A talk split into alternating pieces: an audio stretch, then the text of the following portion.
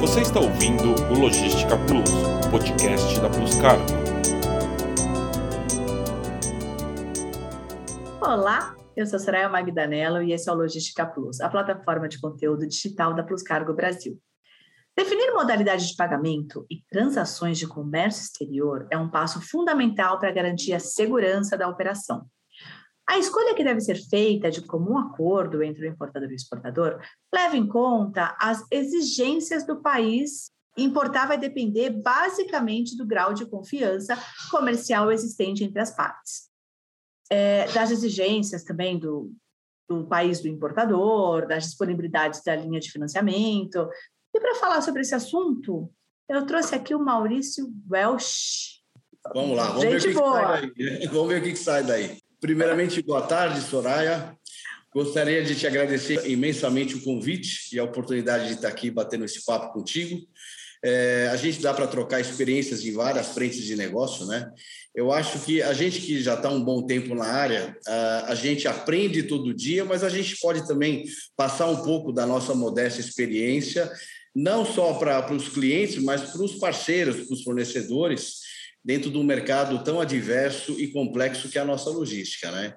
É. E, a, e a pandemia veio nos ensinar também o quanto nós temos que reciclar um conhecimento fixo e dentro de uma perspectiva que a gente não sabe o que, que vai acontecer a partir de 22, de 23. O mercado de logística é um mercado, acima de tudo, um mercado especulativo, desde preço, desde oportunidades, desde mercados. É, eu acho que hoje é, o mercado internacional é um, um, setor irreversível, que ele só tende a crescer, porque os países naturalmente estão cada vez mais interligados na compra e venda e distribuição de bens, serviços e mercadorias, né? Então, hoje a gente tem visto muito isso, que o amadorismo tem feito as empresas perderem dinheiro ou não continuarem nesse segmento.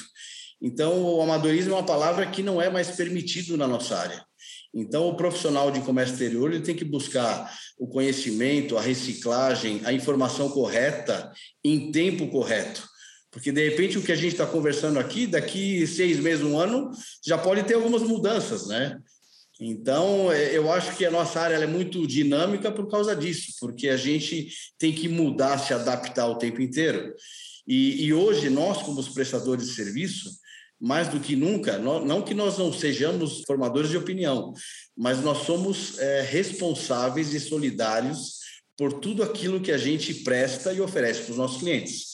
Seja cada um no teu segmento, nós como os agentes de carga e vocês como NVO, né? Vocês estão vendo que vai ser bom o programa hoje, hein? É, bom, Maurício ele é diretor comercial da Wind Logistics, Windlog ou Wind Logistics? Como é que eu falo melhor? Vamos lá. Até início de 2020 era o Wind Logistics. Desde o início, a empresa vai fazer 18 anos, mas daí, para facilitar o entendimento no mercado, a gente acabou encurtando o nome para Windlog. Eu acho que ficou mais direcionado, mais focado e mais prático, né? mais fácil. E você sabe que faz muita diferença, né? Porque às vezes eu tenho bastante dificuldade. Ah, meu seu e-mail, soraya.magdanelo, arroba pluscargo, eu também tenho problema. Às vezes eu acho que eu devia colocar um PC, alguma coisa do tipo, viu? Vocês fizeram bem. É, é a empresa está passando por uma reformulação é, de nome no mercado, não só no mercado nacional, mas no mercado internacional. Então, a gente contratou uma equipe de marketing agora que está fazendo umas mudanças positivas. O cenário às vezes não é imediato, né? Mas ele lá na frente ele vai trazer bons frutos, com certeza. Olha, você aproveita, já que a gente entrou nesse assunto, é, apresenta para a gente um pouco da experiência que você tem profissional e o que, vocês fazem na Wind. Tá. Bom, vamos lá, rapidamente. É, eu, eu, meu nome é Maurício Oscar Carbone, como você apresentou. É, eu estou com quase 52 anos quase 33 anos de comércio exterior. Eu tive a oportunidade de começar muito novo, por isso que acho que a gente vai aprendendo um pouco a cada ano. A empresa ela está completando 18 anos, é, vai completar agora em 22, 18 anos no mercado, mas o segredo dela é uma equipe que está é, junto há muito tempo. Então, a empresa hoje ela está com 10 escritórios próprios no Brasil, 140 funcionários, é, nós somos uma, um dos poucos agentes de carga no Brasil, não é nem São Paulo, a ter dupla certificação ISO 9001, 14001 e agora tiramos OEA, que está dando uma facilidade muito grande para importadores, né, através do regime de benefício, através do nosso sistema aduaneiro, porque é muito complexo na importação. Então, a gente está sempre buscando é, também essa parte de certificação e documentação, porque em alguns segmentos que você vai trabalhar, você precisa, além de ter uma equipe eh, com expertise, você tem que ter essa parte de certificações também, né? É. A gente está na luta pelo OEA também, vamos ver. É, é um negócio interessante do OEA, né? É, o OEA começou em 2014, né? Foi uma norma assinada entre 2013 e 2014. É, começou muito tímido, mas as empresas perceberam e os prestadores de serviço que é uma tendência também num espaço curto de, de 5 a 10 anos todo mundo da cadeia, é, principalmente os prestadores de serviços, vão ter que ter essa certificação OEA, porque vai dar uma, uma boa filtragem em empresas sérias das não sérias. É. Porque o EA é uma norma regulamentada em mais de 70 países, né? membros da ONU, então isso faz com que todo mundo tenha um beneficiamento nos procedimentos alfandegários. Então, ninguém está falando de redução de impostos, deixando bem claro, mas é uma forma de você ter uma operação aduaneira uma menos lenta, assim por dizer. E a gente sabe que os países de segundo e terceiro mundo, o Brasil se encontra nessa, infelizmente, é, a gente ainda tem um processo aduaneiro muito moroso e muito caro. E isso, quem acaba refletindo é para o cliente final. E muitas das vezes o cliente final somos nós mesmos que vamos comprar o produto. Então, toda essa ineficiência da logística acaba sobrando para o consumidor final. É, eu sempre brinco com meus clientes, né? eu falo para eles, é, a, a, minha preocupação é a mesma que a sua, porque eu amanhã vou estar comprando o seu produto e toda essa ineficiência do preço alto do frete, o custo da armazenagem, do transporte, o consumidor, nós mesmos vamos ter que pagar essa conta. Então, muita gente não tem essa perspectiva de que o importador, independente do incoterme acordado, ele sempre vai pagar toda a conta e vai repassar para o cliente final. E não tem milagre, ninguém vai trabalhar para pagar a conta. Você vai trabalhar para diluir esses valores, colocar a sua margem de lucro e repassar o produto para frente. E, e, até a pandemia também, Soraya, nos ensinou isso, porque quando começou a pandemia em 2020, a gente estava certo que a gente ia ter que demitir alguns funcionários, é, porque a gente tinha um cenário muito incerto. E foi tudo o contrário. A empresa, nós tivemos os dois melhores anos da empresa, 20 e 21, contratamos assim vários funcionários para a matriz e para as filiais e nós somos o termômetro da indústria e a indústria está mostrando índices muito muito satisfatórios para o próximo ano também. Então muitos segmentos vão crescer dois dígitos com certeza o ano que vem e vai ser bom para nós todos, né? Nós como os agentes de carga, vocês como NVO, é, os armadores das companhias aéreas, os armadores a gente não pode falar muito porque agora a gente está de mal com eles, né? Porque não tem espaço, os fretes estão absurdamente altos, impraticáveis e impagáveis, né? O termo é esse. Mas agora e a gente não tem perspectiva de melhora no cenário curto. É, o pessoal já está falando em 23, 24, porque 22 é é, assim, eu participo de alguns, alguns temas e algumas palestras da Fiesp, da Ciesp, então o próprio setor industrial ele está praticamente tomado para o ano que vem e tomado assim de oportunidades de crescimentos e investimentos. Então o que que acontece? É, o setor logístico não está apresentando novas alternativas. Então a gente vai ter que trabalhar com mais opções, mais cargas com os mesmos serviços. Então, os gaps que nós tivemos em 21, é bem provável que eles se repitam ou piorem em 22, sendo bem otimista e realista, porque a gente tem que pensar otimismo, tem que ser otimista também, né? Mas não dá para você deixar de ser realista dentro do cenário que a gente está vivendo. Mas, Ainda vamos... tem armador que não quer mais fazer é, vender frete para a gente de carga, né? Ou seja, mais uma. É. Mas você sabe, o Soraya, assim, com modesta opinião nossa, que a gente tem conversado muito a respeito disso. É, os armadores eles estão partindo para um serviço global, assim, desde o frete, a armazenagem, o transporte interno. É, quem faz tudo não faz nada. Tem um velho ditado é. que faz. Então, o que, que acontece? É, por mais que eles estão comprando muitos segmentos e abrindo outras frentes, o distanciamento deles com os clientes finais está cada vez maior. É, os gaps de comunicação cada vez maior. Então, os clientes hoje, é, eles não podem perder muito tempo com essa ineficiência do armador. Eu vejo dentro desse crescimento até uma oportunidade maior para nós, seja nós como agente de carga, assim como vocês como NVO. Porque é, é só você falar para um cliente entrar no site do armador e pedir um booking. Você não ele consegue. Pedir um follow-up. Não tem como. Imagina, o que, que um 0800 vai te passar como follow-up? não tem como. Você hoje tem plataformas digitais para tudo, para consultas, para obter registros, liberações de container. Você, dificilmente você fala com alguém, uma pessoa humana. Você fala com uma máquina. E a máquina não resolve o problema.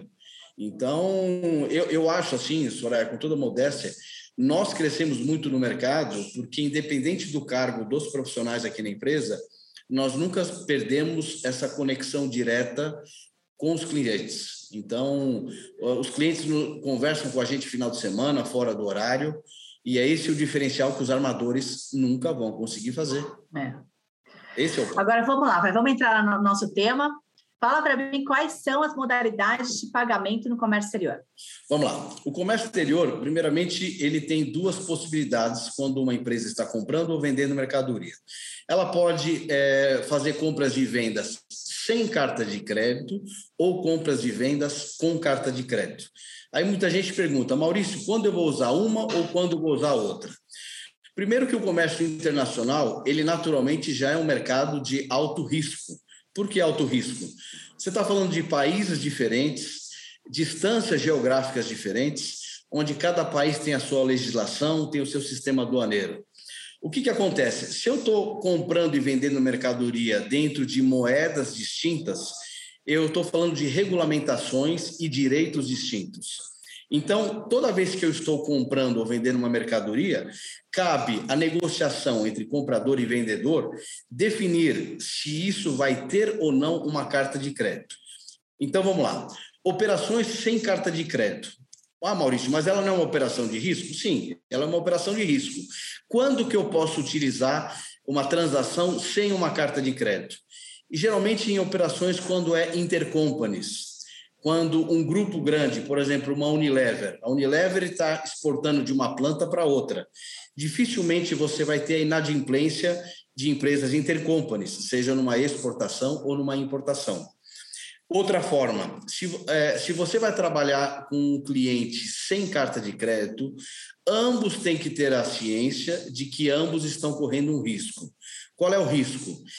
Se eu estou vendendo uma mercadoria, qual é o instrumento que eu vou ter certeza que eu vou receber aquele montante negociado e como aquele cliente que está esperando receber a mercadoria, ele vai receber a mercadoria em boa ordem ou dentro de todos os acordos que foram firmados, tá? Então, ou seja, se toda transação não for feita com carta de crédito, ela é uma operação de risco. É claro que, aonde é entra o senão, o ponto positivo e negativo. Toda operação com carta de crédito, ela tem, acima de tudo, é uma operação quadrangular. Por que quadrangular? Ela vai ter um banco emissor na origem, um banco negociador no destino, o exportador, o importador. Então, é uma, é uma, é uma operação quadrangular. Toda operação com carta de crédito, ela naturalmente você tem a garantia do pagamento das transações. Então, se eu estou exportando um produto, não importa o mercado, não importa o valor, não importa a quantidade, nem importa o modal, se é aéreo ou marítimo. Eu tenho a certeza que eu vou receber o meu dinheiro, assim como o meu cliente naquele país vai receber o produto.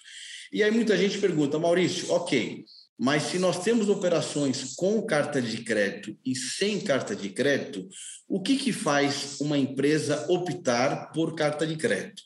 Vamos lá. Se a empresa está desenvolvendo um novo fornecedor no exterior, ela não conhece, não tem referência alguma dessa empresa. Ela pode ter conhecido ele numa feira, num evento, ou trocou informações através de um e-mail ou de uma mala direta, mas existe uma dúvida entre ambos. Então, como é que você trabalha para minimizar os erros? Você é, oficializa primeiramente uma proforma invoice, tá? O comprador ele, ele vai passar uma proforma invoice. o, é, ele vai, o importador, ele vai fazer o seguinte: dentro daquela proforma invoice, ele vai até o banco no país dele, ele vai solicitar a abertura de uma carta de crédito e o banco naquele país, automaticamente, ele já recebe o dinheiro desta transação, porque é o dinheiro que vai ser o quê? A forma de garantia de que no termo dessa, dessa transação é, o dinheiro vai ser pago entre ambos, tá? Então vamos lá. Eu quero comprar um produto, eu sinalizo o meu cliente o que, que eu quero comprar, ele, em poder da Proforma, abre a carta de crédito, o banco no país emissor vai abrir a carta de crédito seguindo fielmente as informações da Proforma Invoice, tá? Então, a Proforma Invoice não é a Commercial Invoice, deixando bem claro, é a Proforma Invoice ela é o espelho de como será montada a carta de crédito. Uma vez que o banco emissor emitiu a carta de crédito, ele vai remeter essa carta de crédito para o banco destinatário. Quem é o banco destinatário? O banco, no caso do comprador. O banco do comprador, ele automaticamente vai solicitar a retirada desse documento e vai checar se todas as condições ali firmadas estão de acordo entre partes. Tá? Então, isso, veja bem, nesse momento, ninguém iniciou o embarque, ninguém iniciou o carregamento, nem a produção do produto. Estamos primeiro elaborando a transação de compra e venda. A empresa que vai receber a mercadoria, quando ele retirar a carta de crédito, ele vai verificar se todas as condições estiverem em ordem. Dentro daquela condição, ele vai iniciar o quê? A produção do bem e do produto dentro do que foi acordado. Uma vez que ele providenciou essa mercadoria, ele vai realizar o embarque da mercadoria, seja ele aéreo ou marítimo, e após o embarque da mercadoria, ele vai pegar todos os documentos envolvidos e vai apresentar para o banco negociador para que o banco faça a conferência para saber se tudo está de acordo. O que, que seriam os documentos? É a comércio invoice, é, certificados de origem, certificados de inspeção, laudos técnicos e o próprio conhecimento de embarque, seja ele aéreo ou marítimo. O banco, em poder desses documentos, ele analisa, verifica se está tudo corretamente e automaticamente ele despacha via courier para o banco emissor.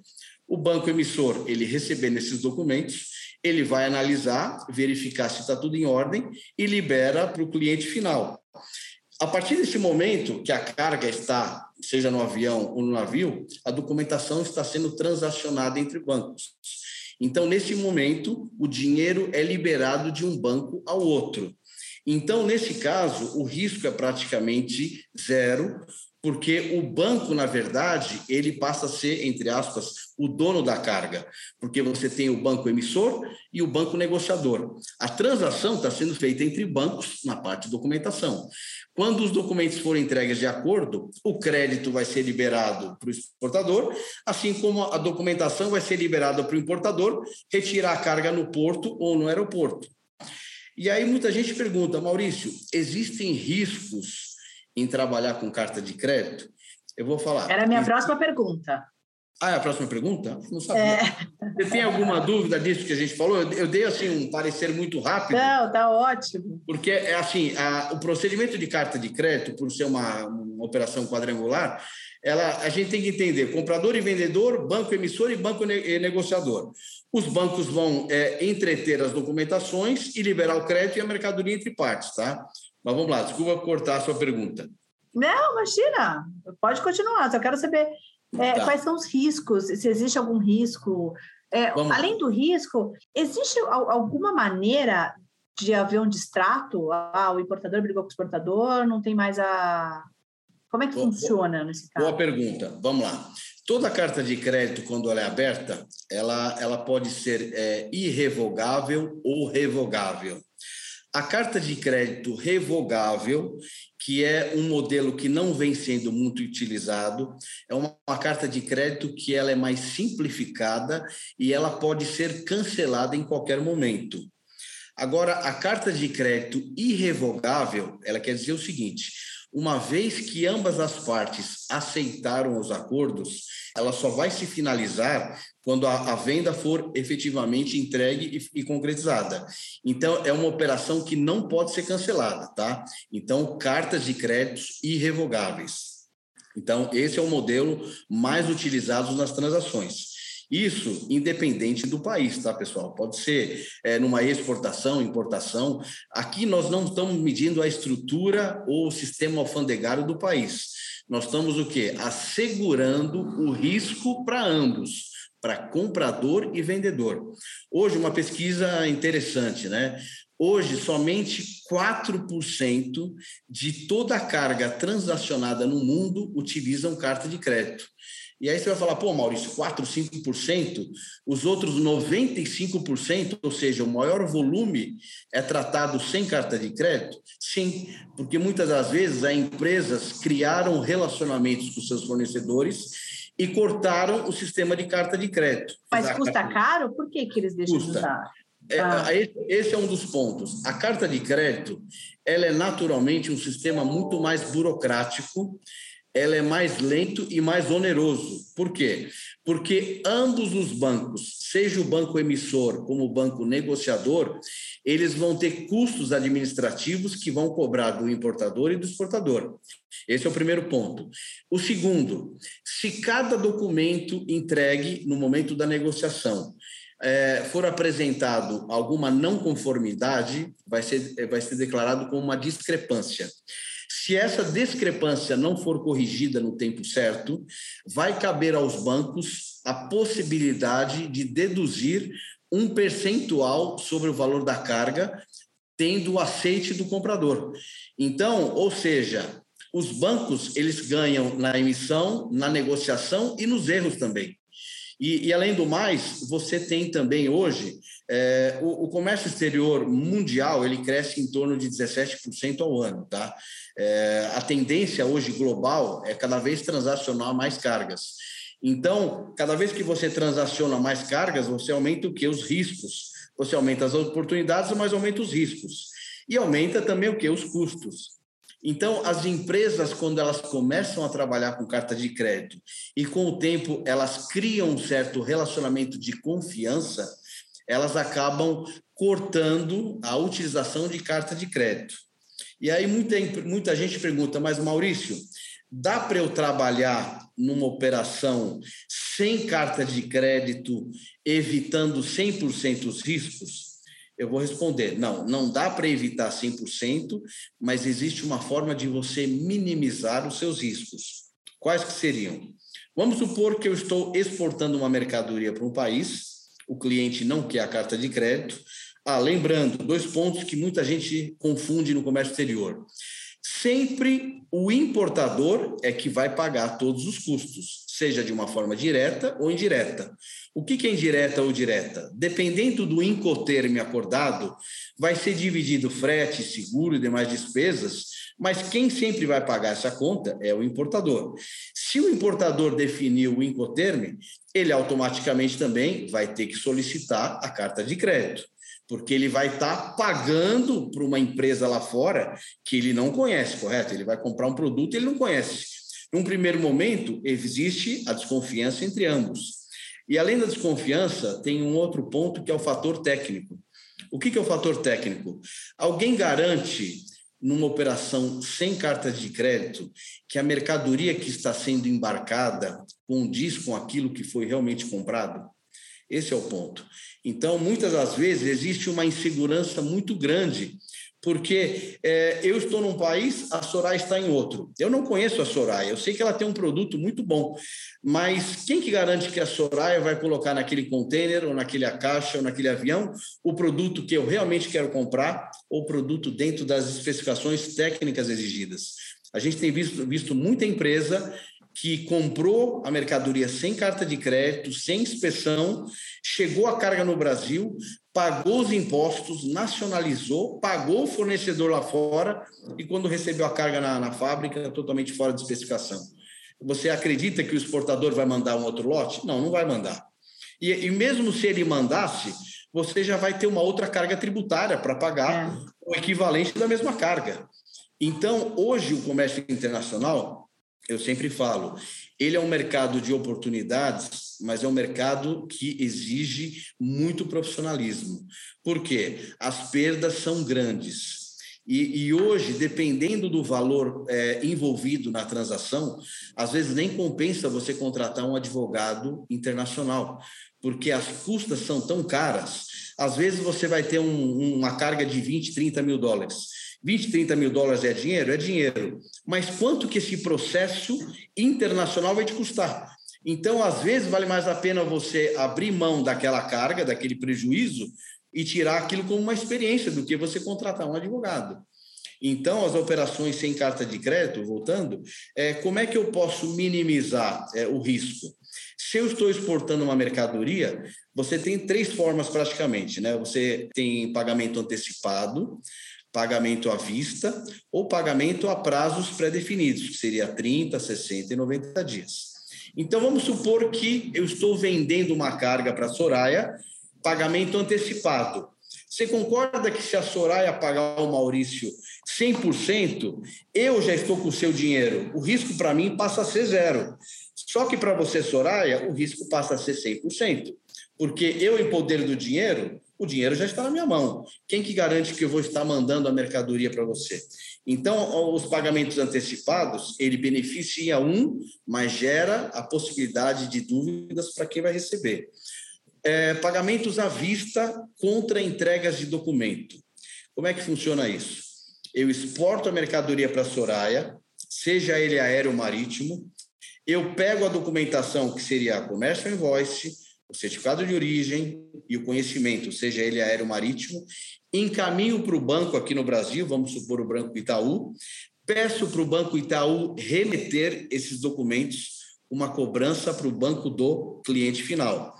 O banco lá fora, no momento que receber esses documentos, ele vai entrar em contato com o seu cliente e vai falar: olha, eu recebi esses documentos do Brasil, é, num valor de tantos, você precisa efetuar esse pagamento para que eu lhe entregue a documentação para você poder desembaraçar a carga. Nesse cenário, o cliente lá fora, ele pode também não efetuar o pagamento para o banco lá no destino. Mas nesse caso, se ele não efetuar o pagamento, você como exportador ainda tem a possibilidade de repatriar a mercadoria. Esse é o ponto. Porque se eu trabalhar na modalidade à vista e eu exportei a carga e mando a documentação para você, Soraya, em outro país via courier, você, no momento que receber esses documentos, você vai no porto ou no aeroporto e retira a carga. Quem que me garante que a Soraya vai me efetuar o pagamento depois dessa mercadoria? Então, todos esses tipos de risco, no antecipado, no à vista, ou a 30, 60 e 90 dias, ele tem que ser muito bem ajustado entre partes, porque se uma das partes for mal intencionada, ela pode realmente gerar um problema para o exportador ou para o importador. Para o importador, por quê? No caso antecipado, você mandou o dinheiro e o exportador não manda a carga, como é que você fica? Então, as operações com carta de crédito, elas têm uma garantia de que ambos vão receber a mercadoria e o valor. E aí a pergunta que você fez, Maurício, mas existe o risco de correr dentro de uma operação com carta de crédito? Eu vou falar para você, existe. Quando que existe? quando trabalha-se com países que têm problema no seu Banco Central. Por exemplo, a Argentina vem passando por esse problema, a Venezuela, Moçambique, Angola, Cuba, são, são países onde o sistema governamental ele tem dificuldades com o Banco Central local. Então, não adianta eu mandar uma carga para a Soraya, está na Argentina, por exemplo. A Soraya vai ter que mandar o dinheiro para o Maurício, correto? Só que a Soraya entrega o dinheiro para o Banco Central argentino e o Banco Central não remete o dinheiro para o banco aqui no Brasil. Então, é esse o risco que ocorre com esses países, a operação de carta de crédito. E aí muita gente fala: ok, Maurício, mas eu vou deixar de comprar e vender para esses países dentro desse cenário? Não. Nesse caso, existe a possibilidade de fazer uma carta de crédito confirmada. O que, é a carta de crédito confirmada? É uma carta de crédito que vai ser aberta no país emissor. Vamos supor, eu estou é, exportando uma carga para Venezuela, para Cuba, para Argentina. É, um outro banco, num local neutro, geralmente é um banco americano ou europeu, vai estar tá dando a garantia desse pagamento. Ou seja, se eu exportei a carga para a Argentina e você não me mandar o dinheiro, esse banco fora da Argentina vai honrar esse pagamento. Então, esses bancos geralmente são bancos europeus ou bancos americanos, tá? Então, é uma opção chamada carta de crédito confirmada. De modo em geral, não tem problema. A carta de crédito, ela só tem o custo que ele realmente ele é debitado do comprador e do vendedor. Fora isso, eu acredito que é somente garantia. Você vê países, por exemplo, países árabes, dificilmente você vai comprar e vender mercadoria se não tiver carta de crédito. Então, e hoje tem muita cláusula que tem que ser muito bem analisada numa carta de crédito antes de você começar o embarque. E aí muita gente me pergunta, poxa, Maurício, espera aí, mas é, o cliente lá fora abriu carta de crédito, ele mandou aqui para mim, é, eu vi que tem uma série de pontos que não estão corretos, que não é o que nós acordamos. Então, se algum termo nesse momento não está de acordo, você não inicia a produção da carga, você não inicia o embarque e você precisa o quê? Fazer uma emenda à carta de crédito. Você precisa contatar o seu cliente lá fora, pedir para ele fazer os ajustes na carta de crédito, conforme foi, foi firmado entre partes. Enquanto não tiver tudo muito bem entendido e documentado, você não pode começar nada. Porque se você começar, vai honrar o que está descrito no papel. Então, o que eu falo, a carta de crédito, ela pode, em um primeiro momento, passar um negócio complexo, mas ela é simples, desde que você tenha o entendimento. Toda carta de crédito tem uma data de abertura, tem uma data de embarque e uma data de validade. Então, são três pontos muito importantes. Nunca se esquecer. A carta de crédito ela é aberta num dia, ela, ela vai estar especificada uma data até quando você pode embarcar aquela mercadoria e tem uma data de vencimento. Ou seja, é, você não pode embarcar ou negociar os documentos após esse vencimento. Então, é, isso a gente é um trabalho que a gente faz muito com os nossos clientes, que é análise técnica documental. Muita empresa perde dinheiro em operações com carta de crédito por não saber interpretar o que está sendo solicitado na carta de crédito. E para os bancos, desculpe a franqueza, o cenário quanto mais controverso, mais complexo, melhor é para o banco. Então, a bagunça do comércio exterior na carta de crédito, o maior beneficiário é o banco. Nunca se esquecer disso, tá? Maurício, é, nessas transações de carta de crédito, em época de oscilação de câmbio, afeta alguma coisa? Não? Tem que ter algum cuidado? Não, o câmbio, vamos, vamos partir da nossa, da nossa exportação. Você fez uma pergunta interessante. É, toda empresa brasileira, se ela está exportando ou importando, toda a sua transação é em reais. Muita gente não entende isso. Pô, Maurício, mas espera aí, mas eu exportei em dólar, exportei em euro, eu estou importando em dólar, como é que você fala que é tudo em reais? Não importa. Se eu estou exportando, exemplo, 100 mil dólares, eu estou vendendo 100 mil dólares para fora, o cliente vai mandar 100 mil dólares de moeda estrangeira, só que eu, como importador, nunca vou colocar na conta da minha empresa 100 mil dólares. Eu vou ter que fazer o quê? A conversão cambial, passando ao valor do dia do dólar, o correspondente em reais. Então, vamos falar 570 mil reais. 100 mil dólares é 570 mil reais. Então, eu exportei 100 mil dólares, o cliente mandou 100 mil dólares, mas contabilmente na minha empresa eu que recebi 570 mil reais. O mesmo acontece numa importação. Se eu vou comprar uma carga lá de fora, aonde eu tenho que remeter 100 mil dólares, eu nunca vou remeter em moeda estrangeira. Eu tenho que entrar em contato com a corretora de, de, de câmbio ou banco, fechar o equivalente a 100 mil dólares e remeter para fora. Por que, que eu falo isso? A, a, variação do dólar no nosso mercado, ele não afeta as transações das cartas de créditos, porque ela só vai ser contabilizada no momento do fechamento de câmbio. Então, se eu estou exportando uma carta de crédito à vista ou a 30 ou 60 dias, não importa as condições ali firmadas.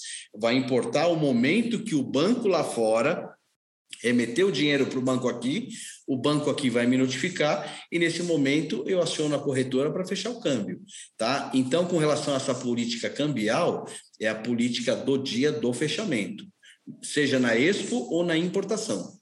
Tá? É, então, o exportador ele pode ter vantagem ou prejuízo, né? Dependendo de como ele vai com fechar da, da, do dólar que ele considerou, né? Da taxa. É, hoje, vamos, vamos ser bem transparente. Hoje, dificilmente quem está é. exportando é. vai perder dinheiro. Porque se ele está exportando com um dólar de 5,80, que ele caia para 5,50, vai afetar muito pouco. Lógico, ele vai ter uma perda, mas não é uma perda significativa. Hoje, quando a gente fala da nossa importação, que os custos logísticos se perderam, principalmente o frete, o impacto na parte cambial é muito maior. Porque se nós analisarmos desde o início da pandemia, a gente teve o estouro do dólar, o estouro do frete, o estouro do preço do combustível, a armazenagem que aumentou. Então, foram vários fatores que, trabalhando ao mesmo tempo, fez essa inflação que está ocorrendo no nosso mercado interno. Não é no mercado interno brasileiro, é mercado interno global. O que nós estamos passando aqui está todo mundo passando igual, né? Nessa parte do aumento dos custos como um todo, né?